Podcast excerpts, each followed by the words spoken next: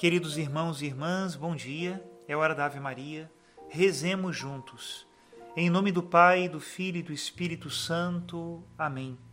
Rainha do céu, alegrai-vos, aleluia, porque aquele que merecestes trazer em vosso seio, aleluia, ressuscitou como disse, aleluia.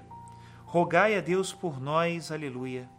Exultai e alegrai-vos, ó Virgem Maria, aleluia porque o Senhor ressuscitou verdadeiramente. Aleluia. Oremos. Ó Deus, que vos dignastes alegrar o mundo com a ressurreição do vosso Filho, nosso Senhor Jesus Cristo, concedei-nos, vos suplicamos, a graça de alcançarmos, pela proteção da Virgem Maria, sua mãe, as alegrias da vida eterna. Pelo mesmo Cristo nosso Senhor. Amém. Ave Maria, cheia de graça, o Senhor é convosco. Bendita sois vós entre as mulheres, e bendito é o fruto do vosso ventre, Jesus. Santa Maria, Mãe de Deus, rogai por nós, pecadores, agora e na hora de nossa morte. Amém. Glória ao Pai, ao Filho e ao Espírito Santo, como era no princípio, agora e sempre. Amém. Em nome do Pai, do Filho e do Espírito Santo. Amém. Queridos irmãos e irmãs, neste terceiro domingo da Páscoa, nós vamos ler o Evangelho segundo São João, no seu capítulo 21. Um evangelho que traz duas cenas comoventes de Jesus ressuscitado com os seus discípulos. Primeiro, uma pesca milagrosa, e depois, a tripla confissão de amor de São Pedro a Jesus. Este capítulo de São João é sem dúvida nenhuma um capítulo muito eclesiológico, ou seja, nos fala da natureza da igreja escutemos o que nos diz o Santo Evangelho. Naquele tempo, apareceu Jesus de novo aos discípulos à beira do mar de Tiberíades. A aparição foi assim: estavam juntos Simão Pedro, Tomé, chamado Dídimo, Natanael de Caná da Galileia, os filhos de Zebedeu e outros dois discípulos de Jesus. Simão Pedro disse a eles: Eu vou pescar. Eles disseram: Também vamos contigo. Saíram e entraram na barca, mas não pescaram nada naquela noite. Já tinha amanhecido e Jesus estava de pé na margem, mas os discípulos não sabiam que era Jesus. Então Jesus disse: Moços, tendes alguma coisa para comer? Responderam: Não. Jesus disse-lhes: Lançai a rede à direita da barca e achareis. Lançaram, pois, a rede e não conseguiram puxá-la para fora por causa da quantidade de peixes. Então o discípulo a quem Jesus amava disse a Pedro: É o Senhor. Simão Pedro, ouvindo dizer que era o Senhor, vestiu sua roupa, pois estava nu, e atirou-se ao mar. Os outros discípulos vieram com a barca, arrastando a rede com os peixes. Na verdade, não estava longe da terra, mas somente a cerca de cem metros. Logo pisaram a terra, viram brasas acesas, com peixe em cima e pão.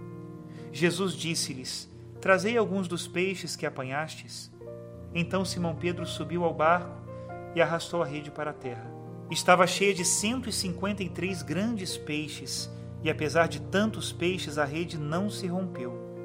Jesus disse-lhes: Vinde comer. Nenhum dos discípulos se atrevia a perguntar quem era ele, pois sabiam que era o Senhor.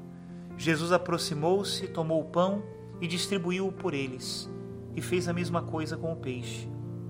Esta foi a terceira vez que Jesus, ressuscitado dos mortos, apareceu aos discípulos.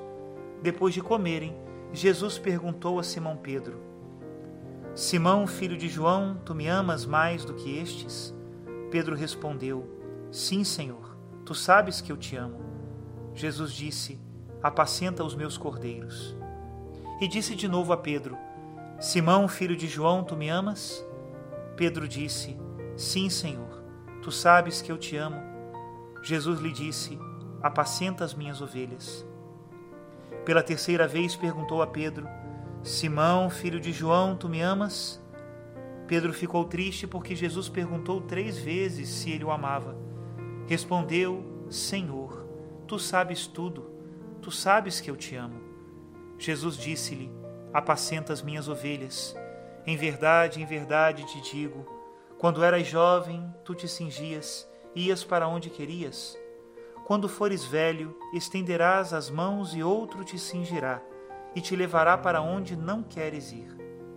Jesus disse isso, significando com que morte Pedro iria glorificar a Deus, e acrescentou: Segue-me.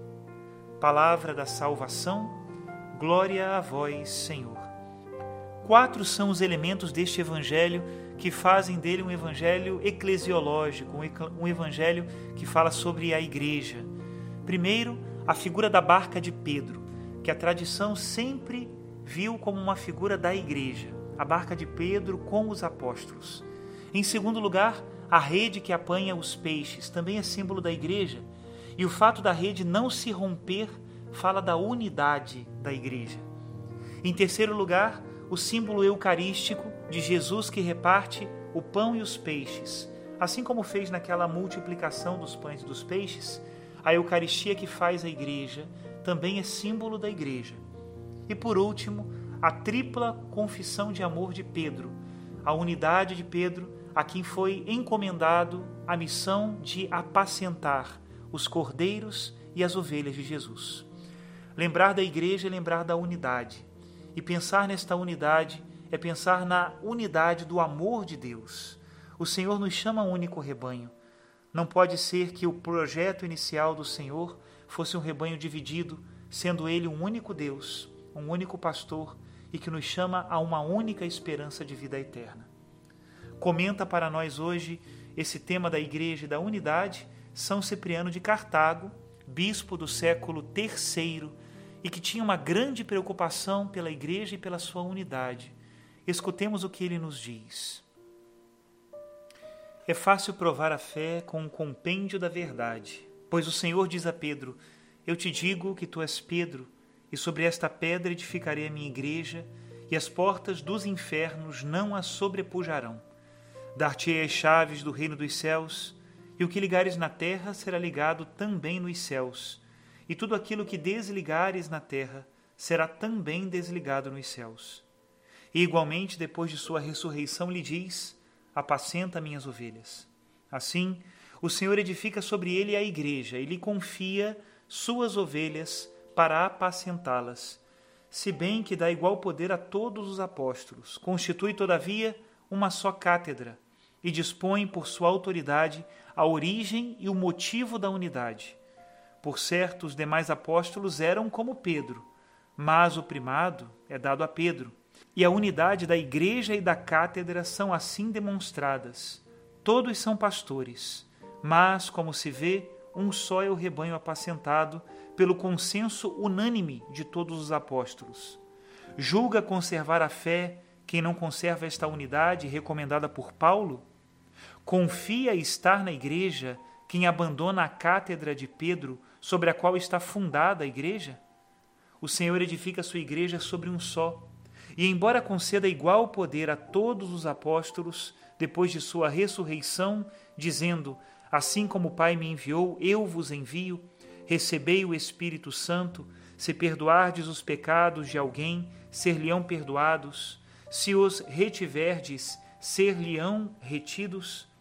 No entanto, para manifestar a unidade, dispôs, por sua autoridade, a origem desta mesma unidade, partindo de um só.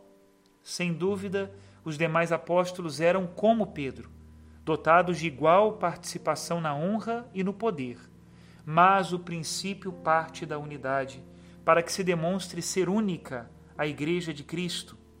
O Espírito Santo, em nome do Senhor, designa esta mesma Igreja una no Cântico dos Cânticos dizendo: Uma é minha pomba, minha perfeita, é uma para sua mãe, eleita para sua progenitura. Julga conservar a fé quem não conserva esta unidade na igreja? Confia estar na igreja quem se opõe e resiste à unidade? Quando o próprio bem-aventurado apóstolo Paulo ensina a mesma coisa e mostra o mistério da unidade, dizendo: um corpo e um espírito uma esperança da vossa vocação, uma fé, um batismo, um Deus? Até aqui a citação de São Cipriano, bispo de Cartago. Que a meditação do Evangelho nos leve sempre para a verdade e que nos abençoe o Deus que é todo-poderoso, Pai, Filho e Espírito Santo. Amém.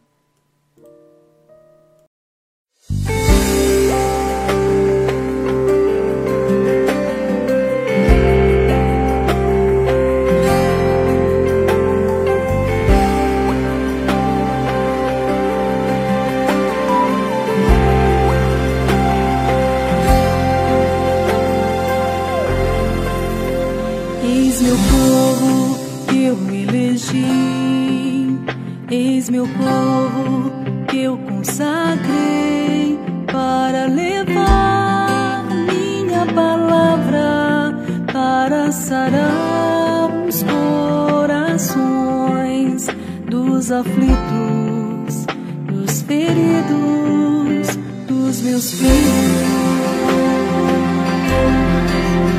Eis meu povo.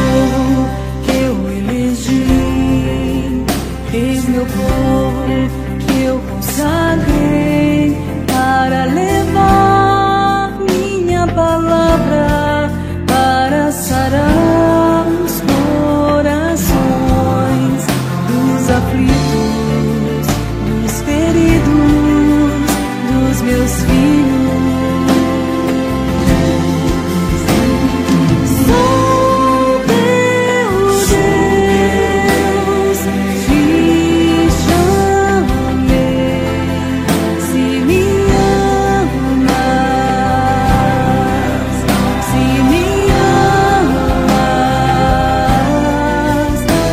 keep